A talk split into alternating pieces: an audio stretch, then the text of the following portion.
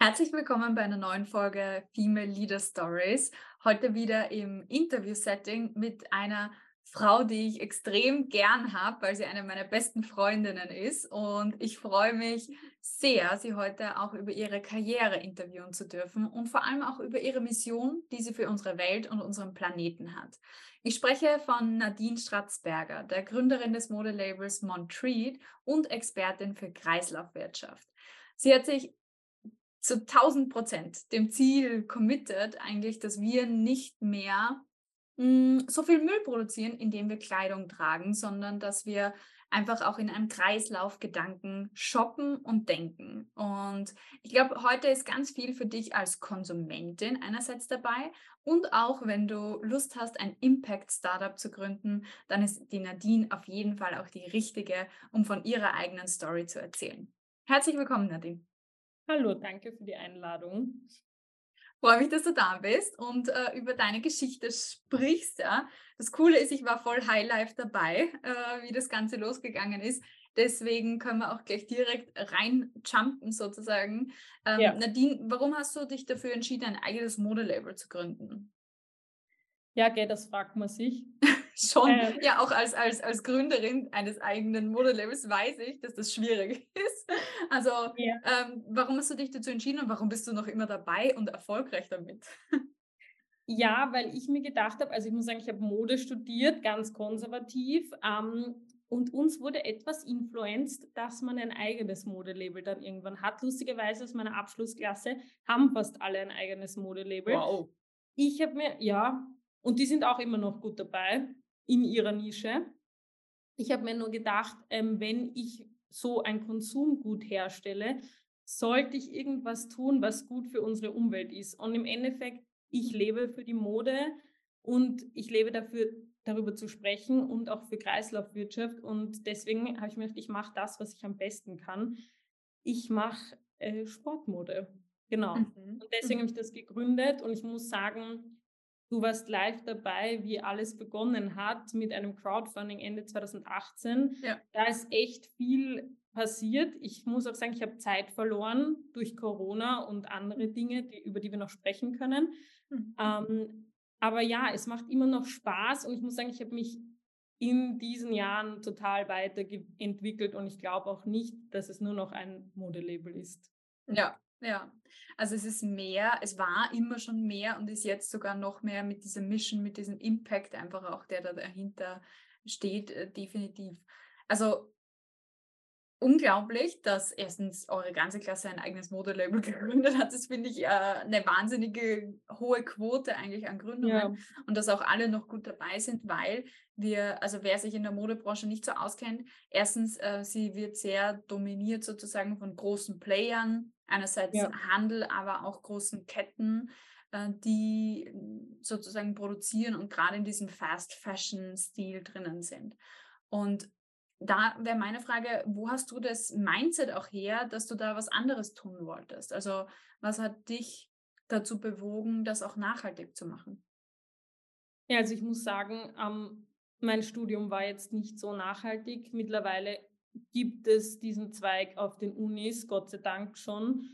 Ähm, aber ich muss sagen, meine Erziehung war sehr obwohl meine Eltern das damals wahrscheinlich gar nicht wussten, mhm. waren sie sehr ähm, bewusst. Äh, meine Mutter kommt vom Land, was nichts zu bedeuten hat, aber mein Vater und sie waren sehr dahinter, ähm, diese Wörter wie eco-friendly, biologisch und sowas, also wirklich alles zu hinterfragen. Und das eigentlich schon in den äh, 90ern.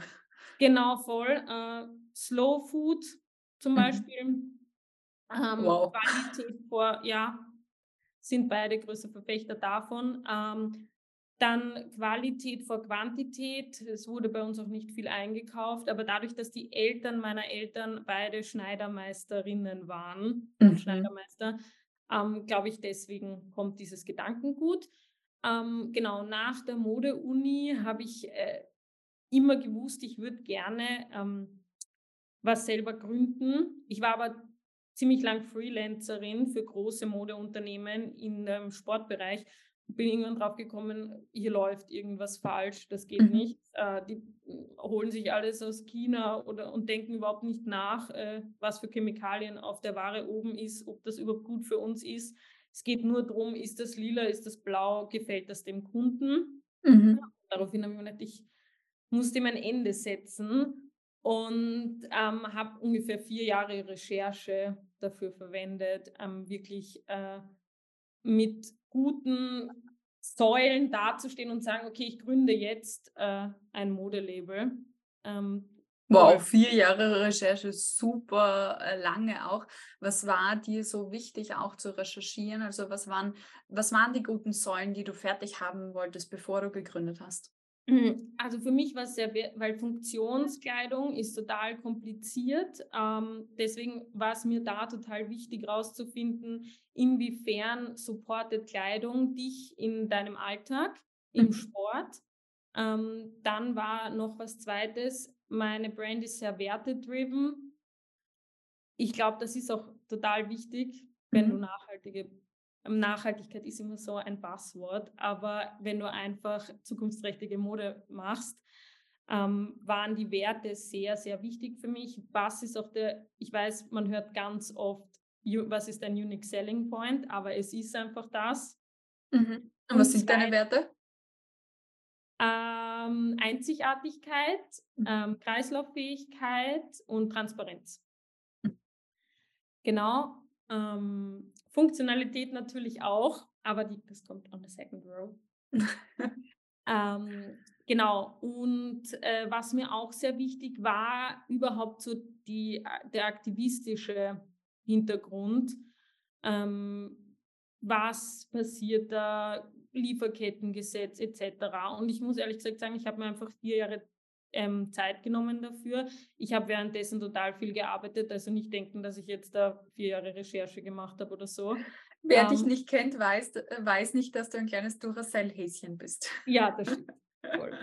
also der, der ähm, Tag genau. beginnt um sechs und endet um zehn ungefähr so. Ja, naja, wir achten auf unsere Work-Life-Balance momentan. Momentan, okay. Nein, nicht momentan, aber wirklich ähm, es beginnt um sechs, aber mit einer guten Morgenroutine. Heute wurde ich gefragt, was ich ähm, Gründerinnen empfehlen würde. Mhm. Und da habe ich gesagt, auf die Routinen achten mhm. und auch darauf zu achten, sich ein Wochenende zu nehmen, weil ja. man verfällt ziemlich schnell, auch Samstag und Sonntag zu viel zu arbeiten. Um, ähm, anybody? uh, so, ja, das kenne ich von mir selber. Also im Sinne von, das, was Stabilität gibt, sind gute Routinen. Ja, also ja. ohne die guten Routinen äh, driftest du sehr schnell ab. Ja? Seien es äh, Zweifel, negative Gedanken oder aber auch Überarbeitung oder oder oder ja, also die Routinen helfen einem da. Und ich glaube, da gibt es kein richtiges Maß an, okay, du brauchst eine Stunde Morgenroutine, eine Stunde Abendroutine oder so, aber das, was dir individuell wirklich hilft. Was, woraus besteht deine Morgenroutine? Ähm, ja, kann ich euch ganz genau. Ich habe es mir aufgeschrieben jetzt erst letztens, weil ich das immer so ein bisschen brauche. Ja. Also ich stehe auf, ähm, dann trinke ich ein Glas Wasser, um ein bisschen anzukommen. Das mache ich auch. das ist auch das Erste, was ich mache. Ja, und ich finde das so lustig, weil das liest man immer so, macht das vielleicht. Aber ich muss sagen, ich habe ich mache es einfach so, weil es einfach das Erste ist, was ich gerne mag. Für Dann, mehr bin ich nicht fähig, direkt nach dem Aufstehen, außer mir ein Glas Wasser einzuschenken und genau. dann Zähne zu putzen. Ja. Eben. Bei mir ist es so, äh, ich mache dann Yoga Mhm. Ja, ich mag Yoga immer schon und ich muss ehrlich gesagt sagen, dieser Lockdown hat mich so ein bisschen zu einer kleinen Yogini gemacht, glaube ich. Mhm. und dann, äh, ja, dann ja, duschen und diese Geschichten und dann trinke ich einen Kaffee und ich bin jetzt darüber, da, darüber übergegangen, in der Früh zu lesen. Mhm. Ähm, weil mir das irgendwie, ich habe das Gefühl, da kriege ich mehr in dem Buch weiter, was ich gerade lese, hm. als dann am Abend, weil ich dann irgendwie schon voll müde bin. Ja, die Aufnahmefähigkeit ist eine andere. Genau, und dann lese ich und da schaue ich halt dann so gut, dass ich so 10, 15 Minuten lese und dann fahre ich eben in die Arbeit, ähm, hänge ich mit dem Rad, immer weil mir das dann noch ein bisschen was gibt, ähm, weil ich dann das Gefühl habe, ich habe jetzt was getan und ich war jetzt schon so mhm. ähm, aber ja, momentan äh, Natürlich Winter, mit passendem Montreat Jacket. Auf jeden Fall. ja, im Winter jetzt mache ich es nicht so oft, weil ich war jetzt auch voll oft krank. Und dann ist es, wenn man dann schon ein bisschen krank ist, soll man nicht gleich wieder aufs Rad steigen. Hm, Deswegen. Klar. Ja, also für mich, ist, für mich ist in meiner Morgenroutine ganz wichtig auch ähm, zu schreiben. Ah, also cool, ja. ich lese nicht, ich schreibe. Ähm, also Morning Journal ist für mich entscheidend, weil ich da Gedanken verarbeite. Also es ist emotional stabilisierend eigentlich für mich. Und ganz, also ich habe aktuell meine Yoga-Routine ersetzt durch eine Mantra- und Yoga-Übungsroutine. Ah, also im Endeffekt mache ich jeden Tag in der Früh ein Vergebungsmantra und ähm, hm. lösche meinen Karmic-Account. Sagen wir so. Cool. Äh, mit allen Menschen, die mir so begegnen und wo es vielleicht irgendwie eine, eine un, ein ungutes Wort gegeben hat oder ähnliches. Ja? Und äh, löscht dann jeden Tag meinen Karmic-Account. Ja, also jetzt wird, wird eine andere Freundin zu mir sagen, ja, Katja, du bist schon ein bisschen so eh so unterwegs. Ja, gut, solange es hilft. ja, voll ein bisschen eh, so schadet niemandem, glaube ich zumindest. ich glaube auch nicht. Okay, das hört sich voll schön an. Ja, ich, ich liebe das immer so zu hören, was die anderen Leute so in der Früh machen.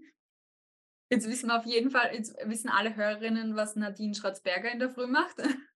Und was du. Was und du was ich auch in der Früh ja. mache, ja, genau.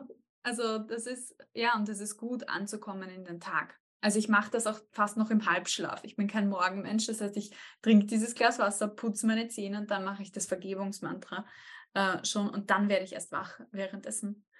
Und ähm, das ist super. Aber gut, zurück Nadine äh, zu den, zu den Säulen, die du dir aufgebaut ja. hast. Hast mhm. du wirklich gute Recherche gemacht, um dann loszustarten. Wie war dieser Prozess von für dich auch Crowdfunding, Corona, Wachstum, Mitarbeiterinnen mhm. einstellen im Unternehmen? Ähm, naja, also man sagt ja so, ist ein blöder Spruch, aber Angst ist gratis. Und es ist wirklich gratis. Ähm, beim Den habe ich noch nie gehört. Wirklich? Okay, es gibt sogar eine Kletterroute. Ich bin Klettererin, ich oute mich jetzt. Ähm, in der Wachau, die heißt Angst ist gratis. Und es ist wirklich so, weil die kommt einfach so und du fragst sie ja nicht einmal, ob okay. sie kommt oder nicht.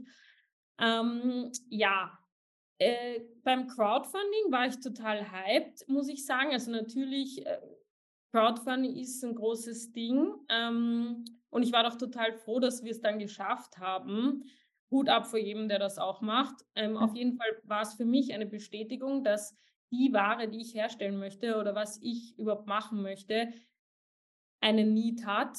Mhm. Und wenn es das nicht gegeben hätte, hätte ich mir auch überlegt, ob ich es in dieser Form überhaupt mache. Ja, Proof of voll, Concept.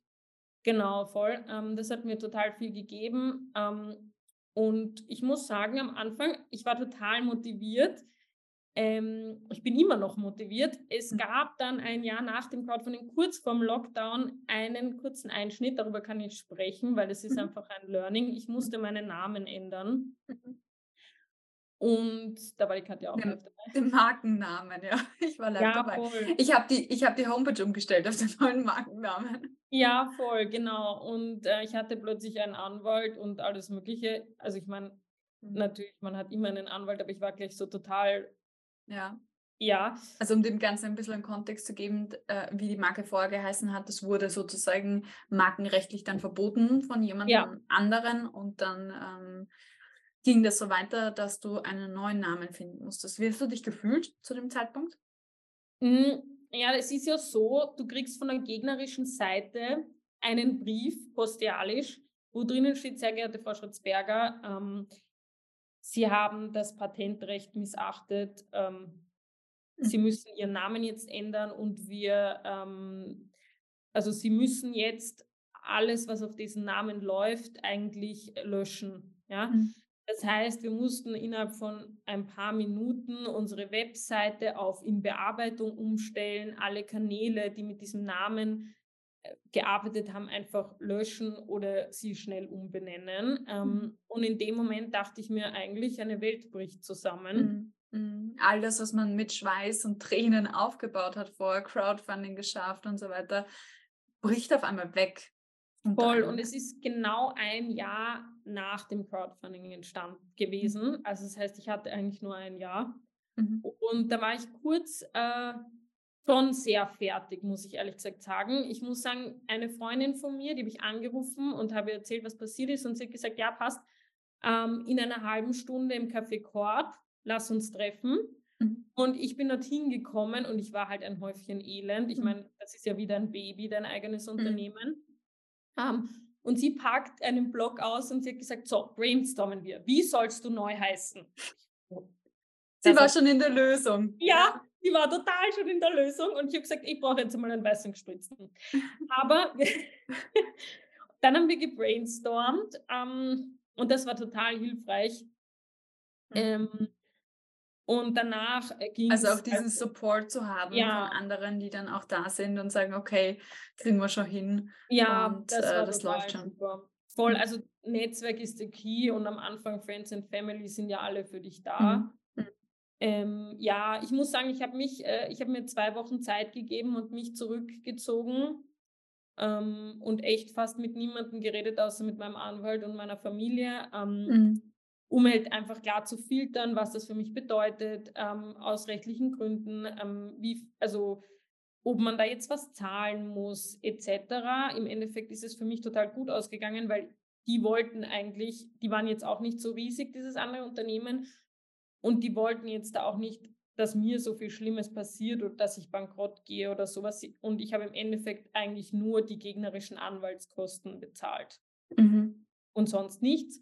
Ja. Ähm, es war ein Learning. Ich habe mir dann bis Silvester, ich meine, das ist alles Ende November passiert, ich habe mir dann bis Silvester gegeben, ähm, einen neuen Namen zu finden, weil ich einfach nicht zu viel Verlustgeschäft haben wollte und einfach weitermachen wollte, weil ich ja von meiner Sache überzeugt war. Und ich muss ehrlich gesagt sagen, es war gerade schon der erste Auftrieb. Es haben total viele Leute E-Mails geschrieben und gefragt, was denn jetzt los ist. Sie würden gerne was von mir haben. Mhm. Daraufhin, und ich wollte ja da was, ich wollte denen ja auch was geben. Und ähm, dann habe ich äh, genau bis Ende des Jahres einen neuen Namen gefunden und der ist Montreat. Und der beschreibt die Symbiose zwischen Stadt und Land, dass man Sport in der Stadt und am Land machen kann und dass wir Brücken schlagen. Und wir schlagen ja auch Brücken zwischen Umweltfreundlichkeit und Funktionalität. Also und zwischen Mount, Mont, äh, Berg und Street, Street, Straße. Genau, voll. Genau. Und ich habe dann im Jänner einfach eine Relaunch-Party gemacht. Ja. Gott sei Dank. Da war die Katja auch dabei. Ja, die war großartig.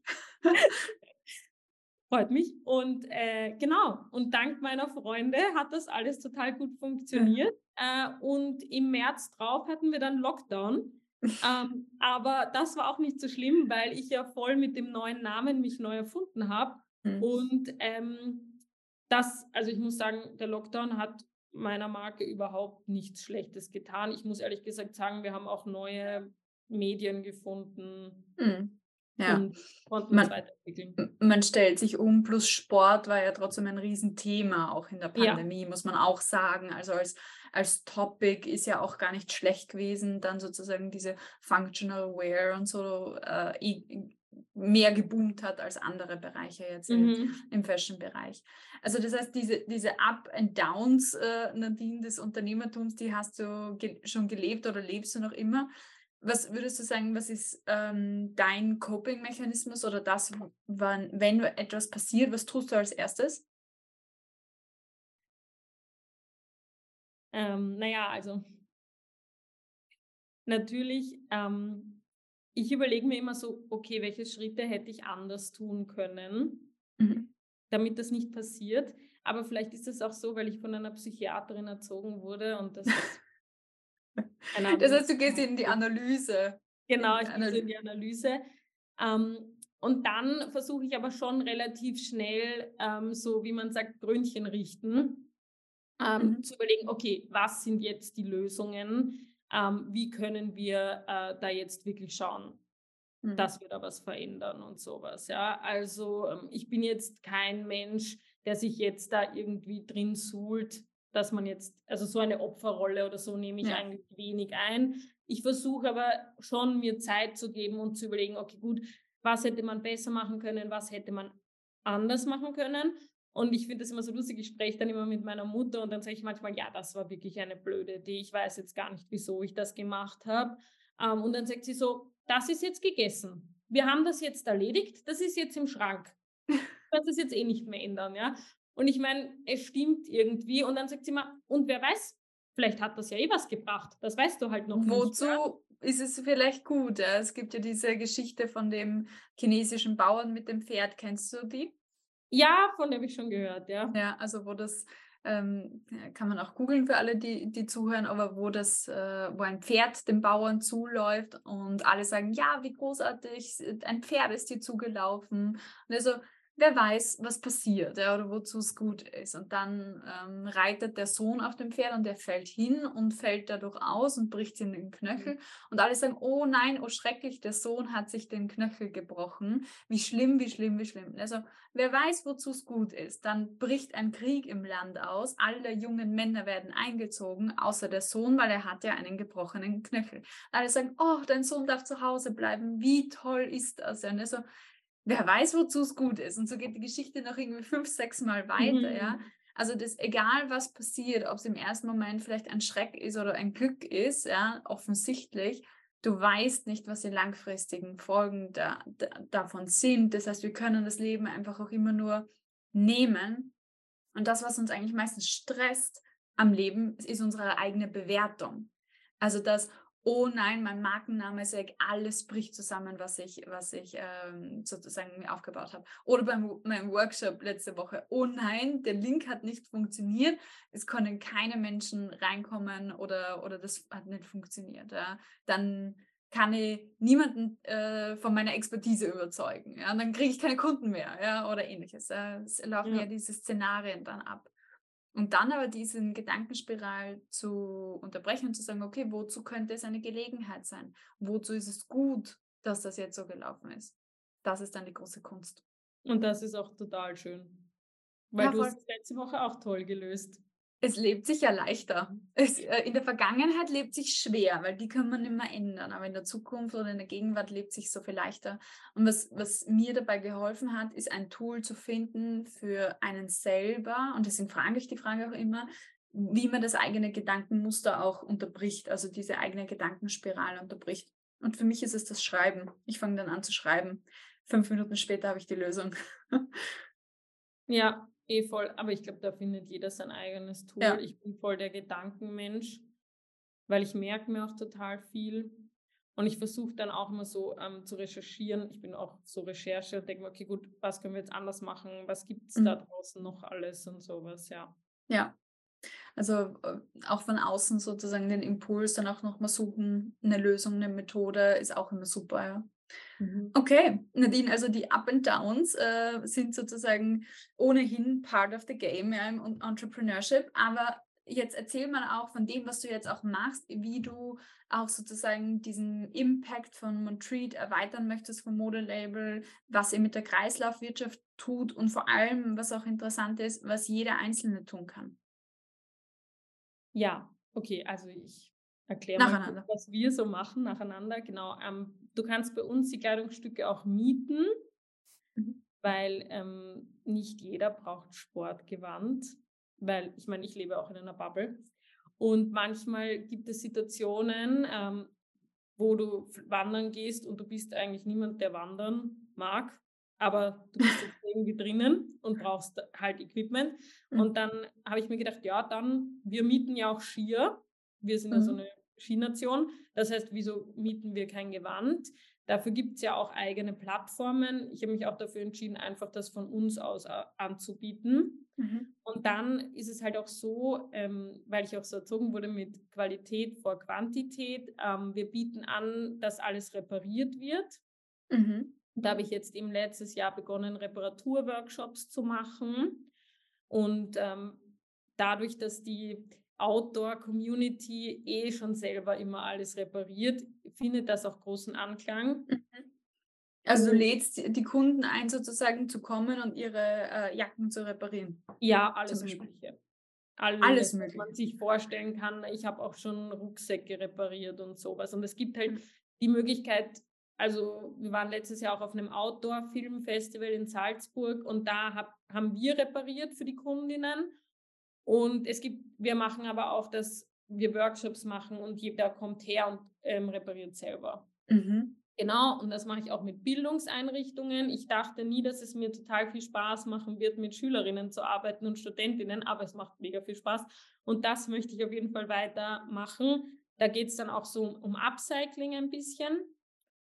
Und wir arbeiten gerade an einem Projekt, äh, dass, dass das alles online passieren kann. Mhm. Genau mit einem Programmierer und das wird heißen, also der Arbeitstitel ist Montreat Take Me Back, wo du dann einfach online super convenient, meine Anglizismen hier zwischendurch, ähm, die Ware zurückgeben kannst. Ähm, auch Secondhand-Ware von mhm. Montreat zu kaufen. Und äh, genau, und oder deine Montreat-Ware, die du gar nicht mehr brauchst oder wo du dir gedacht hast, hm, das hängt jetzt schon so lange im, im Kleiderschrank, einfach zurückzugeben und dem ein neues Leben einzuhauchen oder jemanden anderen zu suchen, der ja.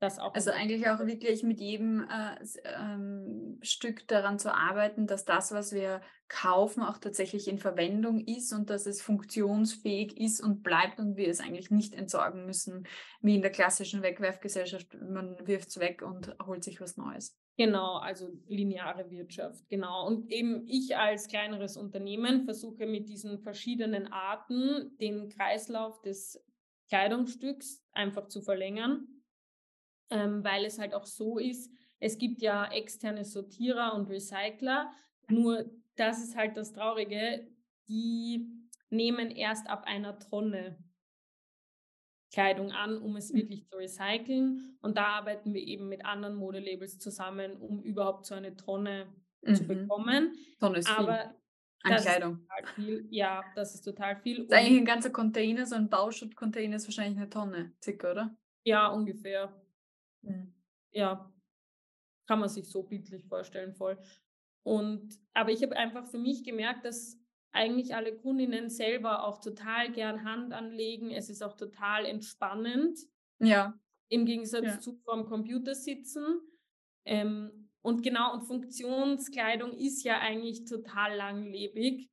Und da ist es aber, da ist es dann tricky, wie man das repariert. Mm, dass es trotzdem äh, funktionstüchtig auch bleibt. Ja. Genau, voll. Und da bin ich gerade total dran, daran zu arbeiten. Und mit den Bildungseinrichtungen geht es eher so Richtung Upcycling, dass die Schülerinnen sagen, ah, das T-Shirt gefällt mir gar nicht und wir machen dann was Neues draus und dann sind sie total happy. Also ich habe da echt gutes Feedback.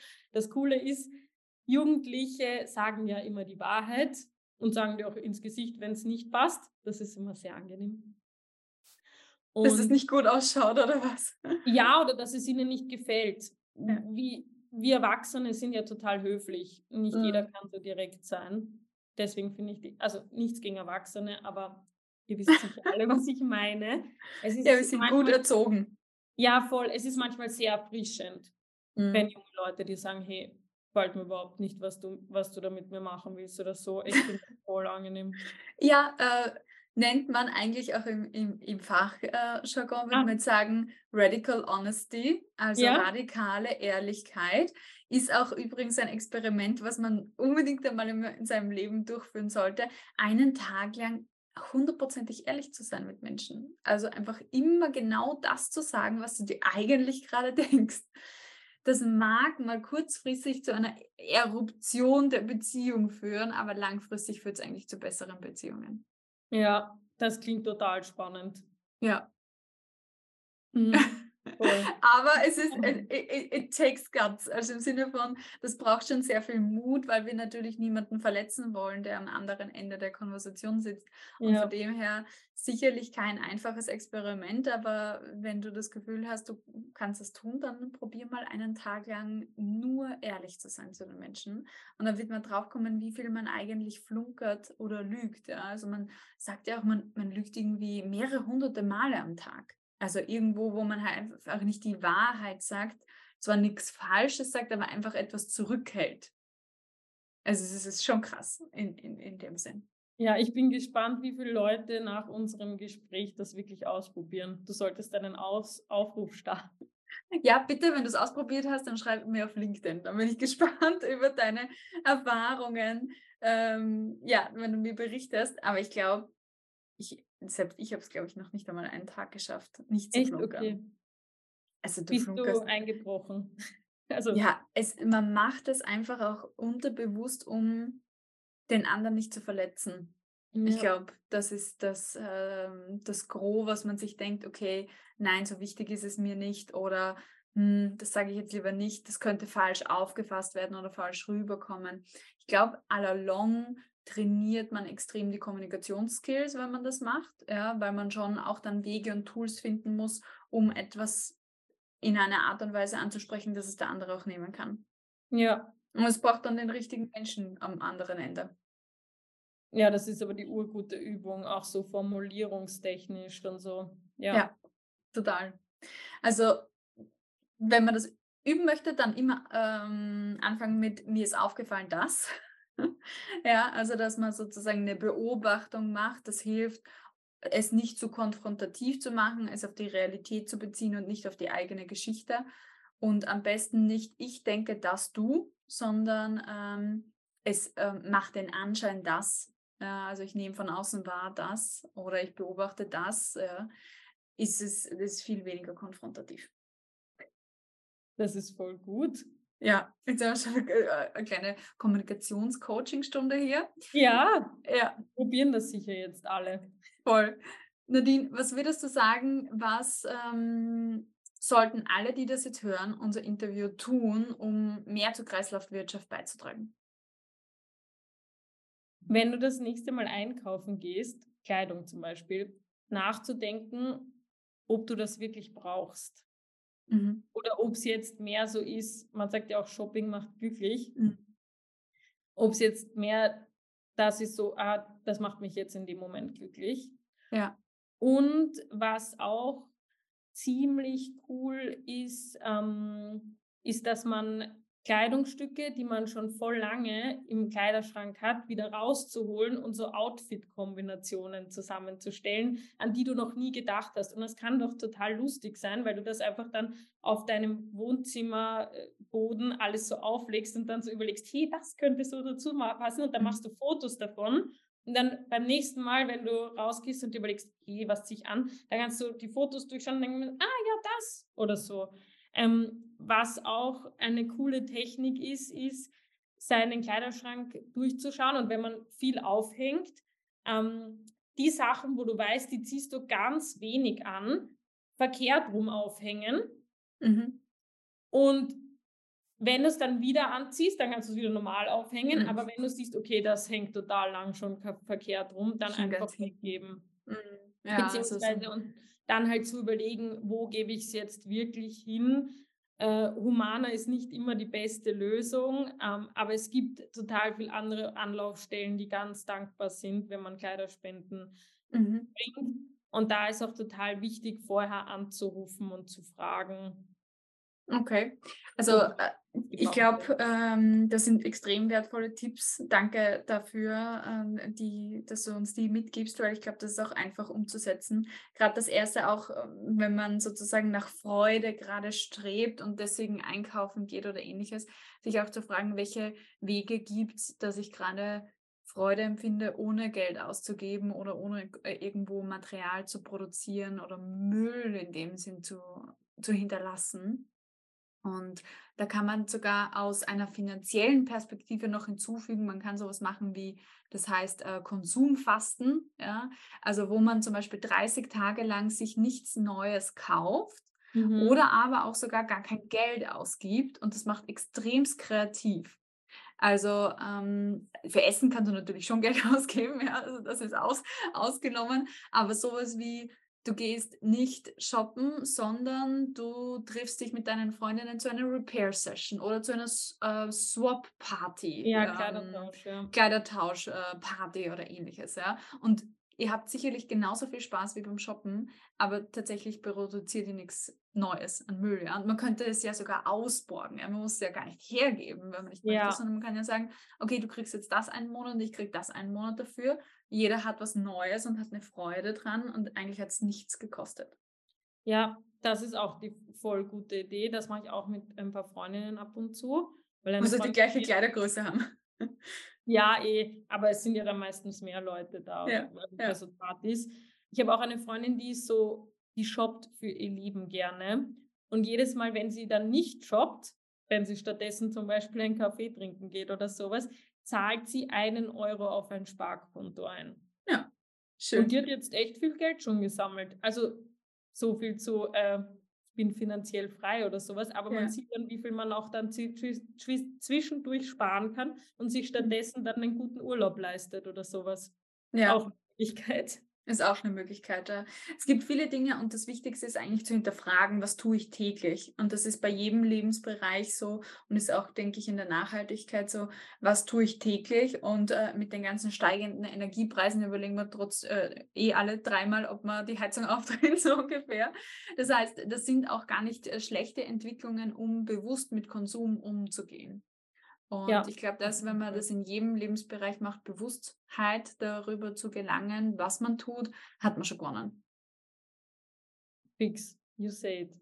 Ja, in dem Sinne, Nadine, was möchtest du gerne allen Hörerinnen mitgeben für ihre eigene Karriere, für die eigene Gründung, fürs eigene Business?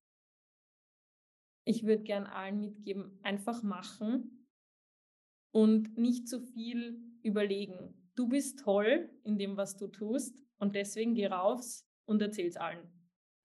Sehr gut. Wunderbar. Und als erstes könnt, äh, könnt ihr es uns auf LinkedIn erzählen. Wir sind beide auf LinkedIn ähm, aktiv. Dort könnt ihr uns einfach mal anschreiben und äh, schreiben, wofür eure Seele brennt. Freue mich sehr. Ich sage herzlichen Dank, liebe Nadine, und schön, dass du da warst. Danke, Katja. Es war sehr nice. Weißt du, was erfolgreiche Frauen richtig machen? Sie unterstützen sich gegenseitig. Genauso wie du es bei den Vorbildern hier im Female Leader Stories Podcast hörst, unterstütze deine Community, unterstütze Frauen in deiner Umgebung. Allzu oft ist es so, wenn wir erfolgreich werden, verlieren wir Freunde und Mitstreiterinnen auf dem Weg. Das muss aber nicht so sein. Und deswegen lade ich dich ein, den Podcast, den Female Leader Stories Podcast mit den Frauen zu teilen, wo du sagst, ich will, dass du erfolgreich bist. Ich will, dass du in deiner Karriere vorankommst. Dann machst du ihnen ein Geschenk und teilst diesen Podcast mit ihnen. Sharing is caring und gemeinsam sind wir stärker als alleine. Ich freue mich, wenn du nächste Woche wieder einschaltest. Hier ist deine Katja, Coach Katja. Alles Liebe.